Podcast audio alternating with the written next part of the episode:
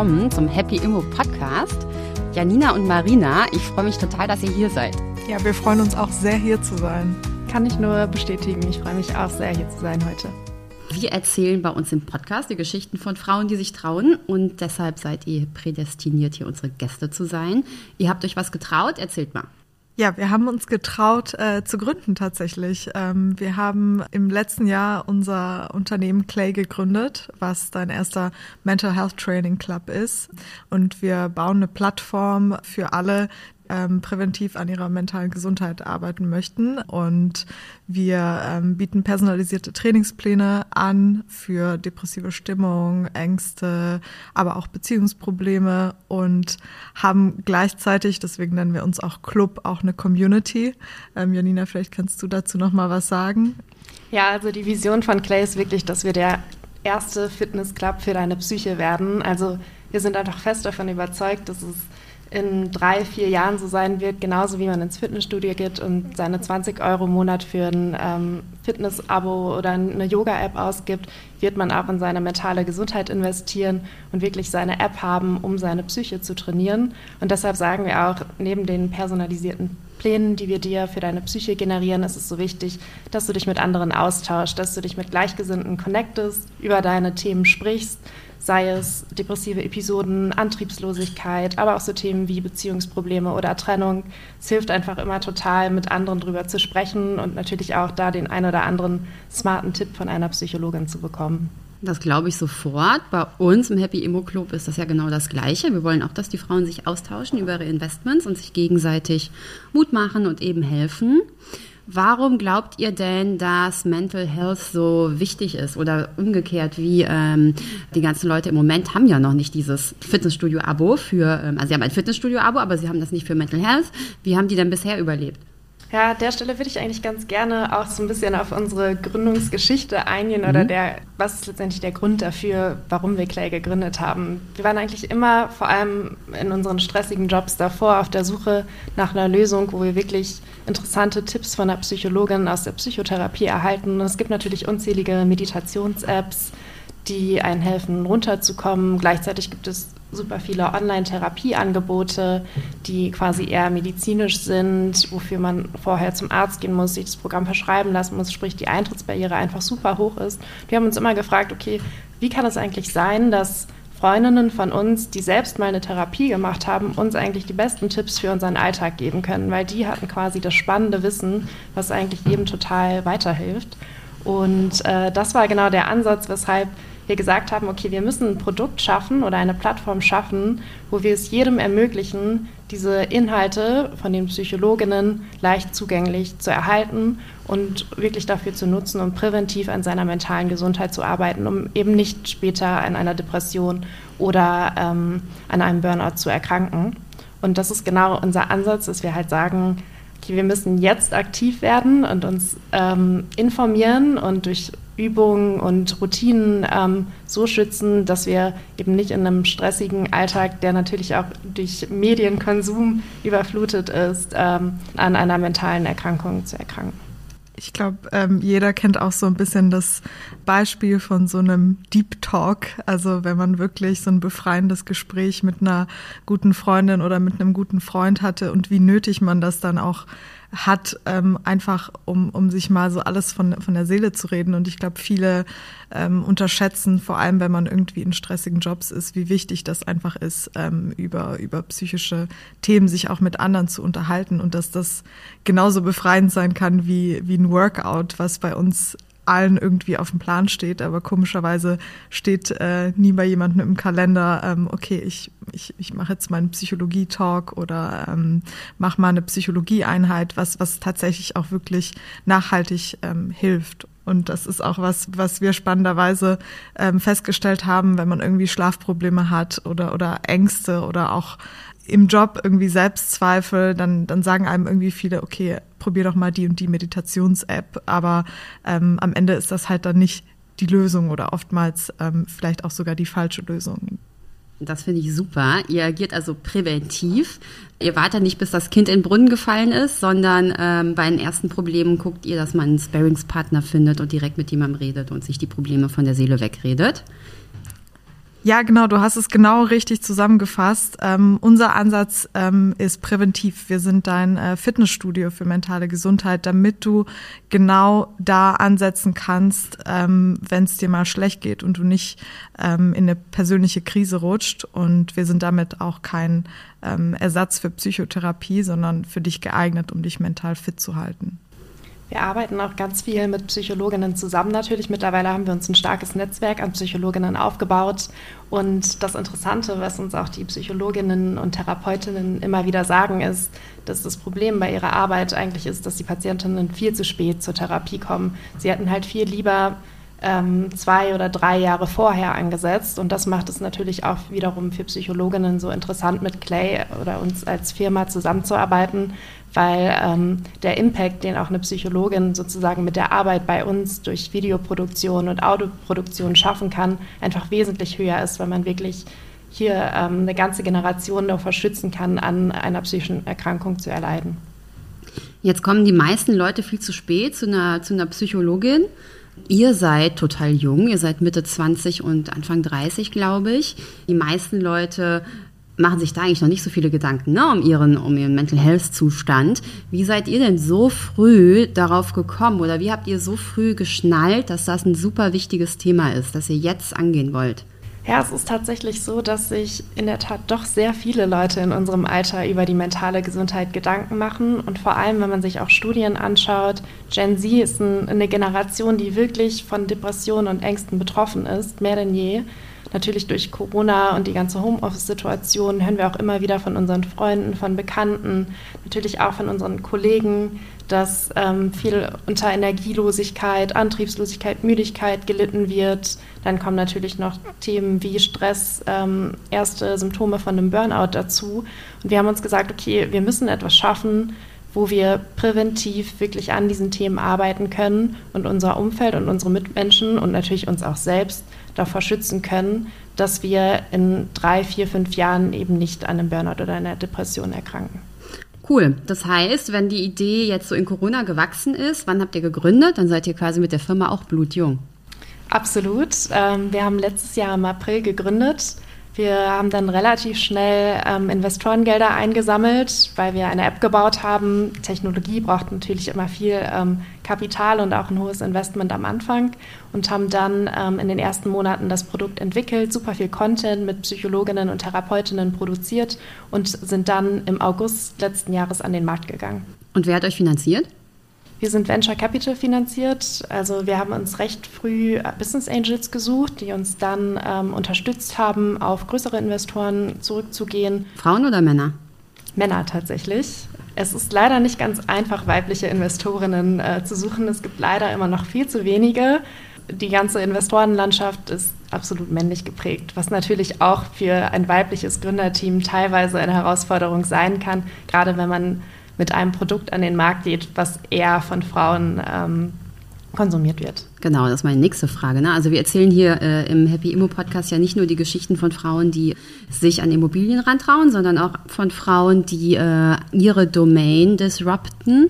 Und jetzt seid ihr quasi zwei Frauen in dieser total männerdominierten Start-up-Szene, die zusammen gegründet haben und die es trotzdem geschafft haben, was heißt trotzdem, aber die es geschafft haben, finanziert zu werden und auch noch von Männern mit aber so einem Frauenthema. Oder vielleicht denke ich nur, dass das ein Frauenthema ist. Wie ist denn eure Erfahrung? Ist Mental Health ein Frauenthema oder interessiert das auch Männer? Oder ich frage mich so ein bisschen, wenn ihr pitcht und ihr habt dann nur Männer vor euch sitzen, was die denken. Ne? Also finden die das ein spannendes Thema oder denken die, das betrifft nur Frauen, das ist gar nicht mein Thema. Was wollen die mir da erzählen? Also es ist natürlich so, dass mentale Gesundheit oder das Thema Mental Health im Allgemeinen ein heißes Thema ist. Jeder große VC geht in das Thema, das muss im Portfolio sein, denn äh, die Zahlen sind bekannt. Es ist bekannt, dass ähm, jeder Dritte im Laufe seines Lebens an einer Depression erkrankt und dass das natürlich auch super hohe Kosten für Krankenkassen und Co. verursacht. Sprich, wir müssen Lösungen finden, um präventiv an diesen Themen zu arbeiten. Nichtsdestotrotz ist es natürlich auch so, dass wesentlich mehr Frauen einfach an psychischen Erkrankungen erleiden. Sprich, unser Produkt einfach in der Natur der Sache für Frauen relevanter ist. Und wir uns dann natürlich schon an der einen oder anderen Stelle auch mal von einem Investor anhören mussten, okay, da muss ich erstmal meine Frau fragen, ob sie das Produkt nutzen würde. was dann natürlich ähm, sicherlich ein grenzwertiger Kommentar ist, aber glücklicherweise haben wir dann ähm, immer von den Frauen äh, positives Feedback bekommen und ähm, ich würde sagen, wir hatten dadurch keinen Nachteil. Aber kann man das so stehen lassen? Ist das so, dass äh, Frauen eher psychisch erkranken als Männer? Oder ist es eher so, dass Frauen das vielleicht mehr interessiert? Ja, darüber wird natürlich sehr viel spekuliert. Bei uns im Team ist das natürlich auch immer ein Hot äh, Topic, vor allem unter unseren männlichen Teamkollegen. Es ist natürlich so, dass auf dem Blatt Papier mehr Frauen an psychischen Erkrankungen erleiden.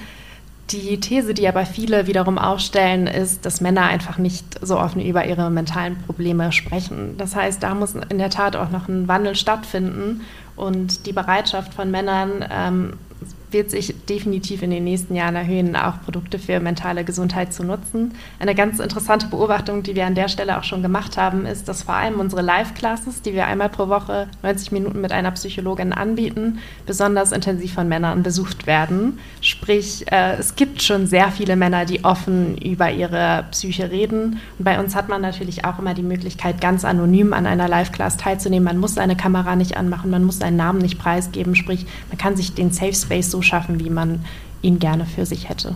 Das ist total spannend, dass wir jetzt hier so drüber sprechen, denn äh, Maja und ich werden ganz oft gefragt, warum so viel weniger Frauen in Immobilien investieren.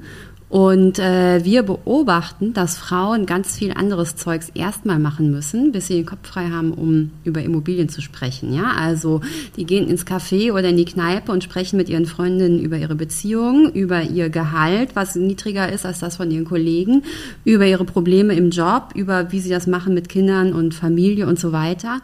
Und wenn sie das alles geklärt haben, dann haben sie Zeit, um äh, sich um ihre Investments zu kümmern, ja. Und das scheint ja, also das, was ihr sagt, das unterstreicht das ja total, ne? Weil wir fragen uns immer, warum springen denn die Männer einfach auf diese Immobilien und auf Investments und sowas? Ja, wahrscheinlich, weil die überhaupt gar nicht über ihren, ihren Mental Health nachdenken, sondern weil sie einfach ihren Fokus auf was ganz anderem haben. Glaubt ihr das auch? Ähm, ja, also ich, wir können, glaube ich, beide, Janina und ich, ähm, aus unseren alten Jobs so ein bisschen beobachten, ähm, wie, wie so die Unterschiede zwischen Männern und Frauen sind. Und ich glaube, im Grunde genommen ist halt bei Frauen genau so der Wunsch da, irgendwie selbst was zu machen, selbst zu gründen. Ja, also wir als Gründerinnen ähm, wissen das. Also ich habe viele Freundinnen von mir, die die das super cool finden, aber es fehlt halt oftmals so so der Support und die Unterstützung auf dem Arbeitsplatz ähm, oder im Umfeld oder ähm, dass man sich einfach nicht so ganz traut, das Ganze anzugehen. Und ich glaube, es ist wichtig, sich einfach mit einem Umfeld zu umgeben, mit Mentoren ähm, und, und mit Leuten, die, die sich genau über solche Themen unterhalten. Ich glaube, dieses, was du gerade angesprochen hast, wenn man sich im Café trifft, worüber man sich unterhält, ähm, dann ist das halt leider immer noch oftmals so, dass, dass Männer sich, sich, sich viel mehr über Investments oder über Startups unterhalten. Und was ich persönlich auch festgestellt habe, embrace the imperfect. Also ich glaube, Frauen haben immer so ein bisschen Angst, nicht perfekt dazustehen oder irgendwie äh, nicht, nicht zu 100 Prozent total glatt geschliffen ähm, eine Lösung zu bieten. Und ich oder wir mussten selbst auch lernen, dass ähm, einfach in einem Startup super wichtig, einfach viel zu iterieren, zu testen und sich auch mal zu trauen, sich für was zu schämen, in Anführungsstrichen. Und äh, ich glaube, das ist irgendwie so eine wichtige Erkenntnis, dass, dass man sich da einfach trauen muss. Wie schaffen wir das denn? Wie schaffen wir so ein Umfeld, ja. das mehr Gründerinnen hervorbringt? Denn Maya und ich, wir investieren auch aktiv in äh, Frauengründerteams. Und klar, da gibt es total tolle, aber es sind deutlich weniger als eben Männergründerteams. Also was müssen wir machen? Was müssen wir ändern? Ja, wir brauchen genau dieses Embrace the Imperfect Umfeld. Also das fängt schon im Freundeskreis, in der Familie an, aber natürlich dann ähm, in Teams, im Arbeitsumfeld und von Mentorinnen und Mentoren. Und ähm, ich finde dieses Wort Mentoring eigentlich ähm, immer zutreffend. Also ich glaube, man braucht einfach um sich herum Menschen, die einen, die, die einen pushen und die einem auch sagen, so, okay, take the risk, ähm, du kannst es schaffen. Und ich glaube, man darf einfach keine Angst davor haben, dass man scheitert oder dass, ja, dass man nicht perfekt genug ist. Und das fängt halt oftmals bei Frauen oder bei jungen Mädchen in der Schule an, ähm, dass man irgendwie so dieses klassische Beispiel von, von dem fleißigen ähm, Mädchen oder der fleißigen Schülerin kennt und ähm, vielleicht eher von den Jungs, die ja Risiken eingehen oder der Klassenclown sind. Und ich glaube, man muss mit diesen Stereotypen komplett aufräumen, weil ich finde, dass man schon in der Schulzeit ähm,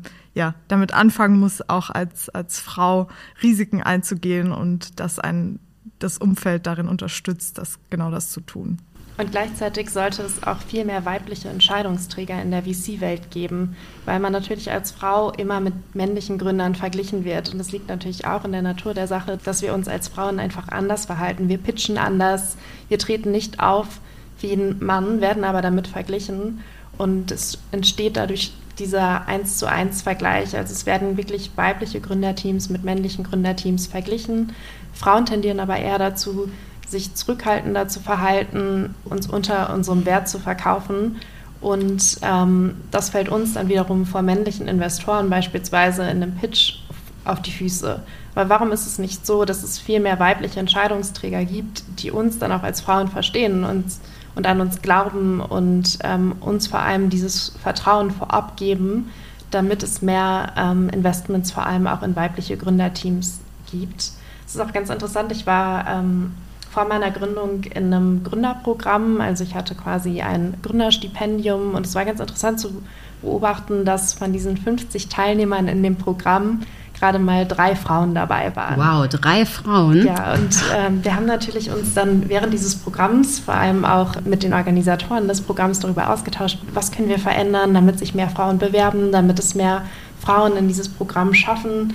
Ähm, es kam aber dann tatsächlich vor allem auch von den Recruitern das Argument, naja, die Frauen, die sich beworben haben, die waren einfach nicht stark genug.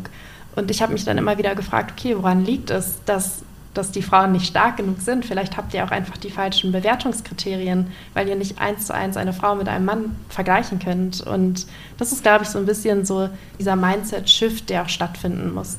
Das ist total spannend, was du sagst, weil ich glaube auch, es ist einfach jetzt auch der Zeitpunkt oder es ist einfach, man kann das ja beobachten, Frauen treten anders auf und das wird mehr und mehr auch akzeptiert. Wir sind in 2022 und Weiblichkeit wird immer mehr sichtbar. Und ähm, was ein Glück auch. Was ein Glück gibt es Gründerinnen wie euch und ähm, Investoren, die an euch glauben und euch unterstützen, so dass ihr, ihr seid ja auch Role Models, so dass ihr auch den anderen Mädels draußen zeigt, traut euch, macht es einfach, springt ins kalte Wasser.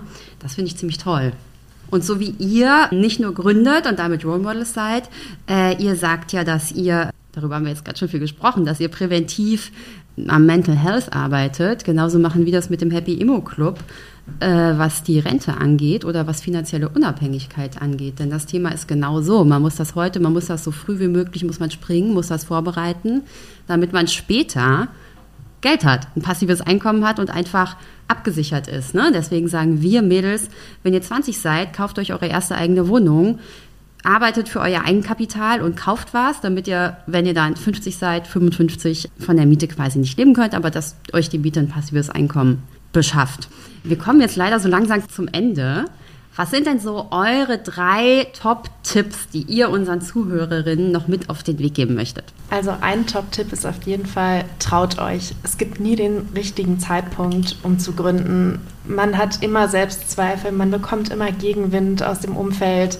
Ähm, man schaut sich Wettbewerber an, die vielleicht was Ähnliches machen. Ich meine, das Gleiche ist natürlich auch bei einem Investment für eine Immobilie. Es gibt nie den perfekten Zeitpunkt, um zu investieren. Man fragt sich immer, okay, werden die Preise steigen? Gleichzeitig ist es natürlich auch so, wenn man das Geld auf seinem Konto liegen lässt, ähm, da hat man natürlich eine geringere Rendite. Ich habe viele Freunde, die zum Beispiel sagen, okay, sie ärgern sich total, dass sie vor drei Jahren nicht äh, investiert haben und eben nicht ähm, den Mut hatten, diesen Schritt zu wagen. Also der erste Tipp ist, traut euch. Das ist total lustig, weil wir mit ganz vielen Frauen sprechen hier in unserem Podcast. Und bei den meisten ist der erste Tipp, traut euch. Und immer in einem anderen Zusammenhang oder sowas. Aber der Tipp ist immer, traut euch, jumpt, macht es einfach. Und äh, ich finde es total spannend, wie du das auf die Immobilie bezogen hast. Denn ähm, das ist einfach genau das. Was will man mit dem Geld, das auf dem Konto liegt? Man bekommt da keine Zinsen. Im Gegenteil, langsam muss man sogar Zinsen darauf zahlen. Und die Immobilie, die bringt einem in jedem Fall was. Und ich glaube, man muss sich auch immer überlegen, was kann eigentlich passieren. Also wenn man es ganz, ganz doll vergeigt mit der Immobilie, dann verkauft man sie halt wieder und dann ähm, ist die Welt aber auch nicht untergegangen und man hat wahrscheinlich auch noch nicht mal einen Verlust gemacht. Also traut euch. Ja, ein anderer Tipp ist auf jeden Fall, baut euch ein Netzwerk ähm, und das ist auch das, was wir hier tun. Tauscht euch mit anderen aus. Es ist super wichtig. Ähm, also ich habe selbst die Erfahrung gemacht, dass ein 30-minütiges Gespräch mit jemandem, der schon in derselben Lage war oder ähnliche Erfahrungen gemacht hat, Gold wert ist und einem so viel Zeit erspart und man sich irgendwie alleine vor seinem Laptop Gedanken macht, wie man irgendwie die Business-Idee launcht. Aber am Ende des Tages geht es ganz, ganz viel um Erfahrungsaustausch und Reach-out, einfach mit vielen Leuten sprechen. Super Tipp, Netzwerk. Und habt ihr noch einen dritten? Unser dritter Tipp ist auf jeden Fall Testing, Testing, Testing. Also es ist tatsächlich so, dass man mit seiner eigenen Meinung häufig daneben liegt. Also wir stellen häufig Hypothesen auf, sind davon total überzeugt und dann ähm, fahren wir kleine AB-Tests an unserem Produkt und werden dann direkt vom Gegenteil überzeugt, was uns natürlich vor allem im letzten Jahr in unserer Gründung gezeigt hat, man muss einfach schnell sein, super viel ausprobieren, verändern, Learnings generieren, datengetrieben entscheiden und weniger auf das eigene Bauchgefühl ähm, hören oder Dinge vor allem auch tot diskutieren und sich in Dinge verrennen. Ähm, das, das ist einfach was, auf das man auf jeden Fall achten sollte. Das finde ich auch einen geilen Tipp. Habe ich noch nie gehört. Testing, Testing, Testing. Bei uns heißt es immer Lage, Lage, Lage. Okay, also eure Tipps sind, traut euch, baut euch ein Netzwerk auf und testet. Seid schnell, macht einfach euer Ding. Cool.